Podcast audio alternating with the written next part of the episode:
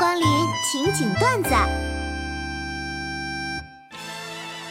欢迎收听情景段子。今天的段子有点特别，今天的内容是跟大家讨论一个话题，澄清一下自己学的专业并不能做的事。啊，比如我呀，日语专业并不会翻译小黄片用语，好吗？请各位直男绕道。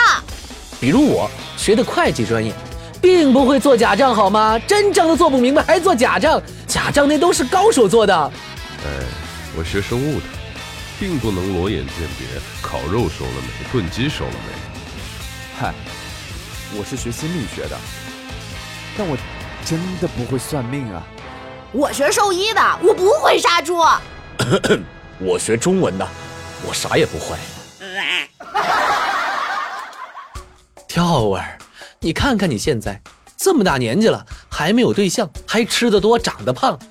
唉，说实话哈，我现在啊，只希望有一个瞎了眼的有婚约的富二代看上我，然后他妈不同意，决定给我五百万让我离开他。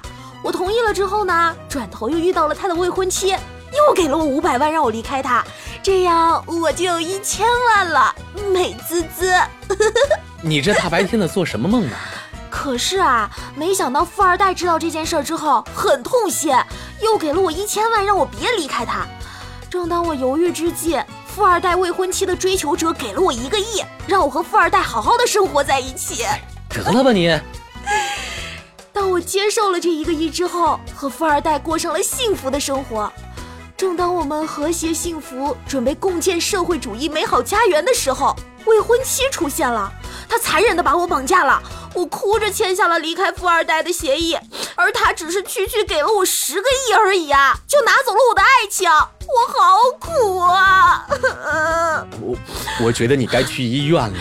和富二代分手之后，我伤心欲绝、绝美痛苦的两个月过去了，暴瘦了几十斤。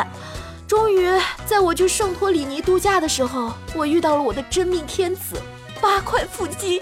颜值爆表，九头身材，才高八斗。于是我和他在腐败的资本主义生活中活到了一百二十岁，Happy Ending。一波三折，这是我见过最完美的梦了。你大爷！调儿，看你最近都瘦了，哎，有什么减肥方法推荐吗？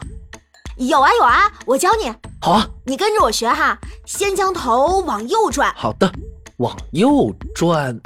然后再往左转，好，往左转。当有人劝你吃东西的时候，请重复这个动作。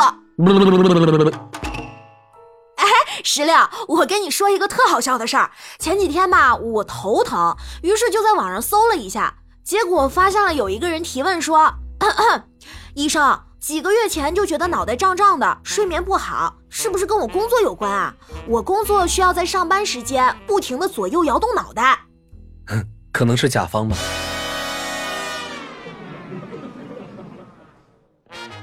调儿啊，你怎么长这么好看呢？我长得这么好看，你想知道为什么吗？为啥呀？快告诉我。首先啊，要感谢我爸妈，要不是他们给了我一双巧手，我能把自己 P 的这么美吗？哎。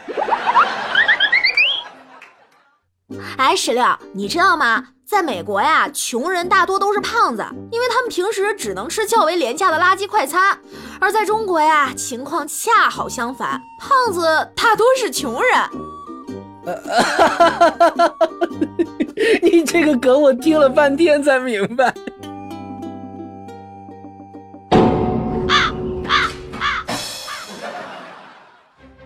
算了，生活虐待我就虐待我吧。生活坏到一定程度就会好起来的，因为，它无法更坏了。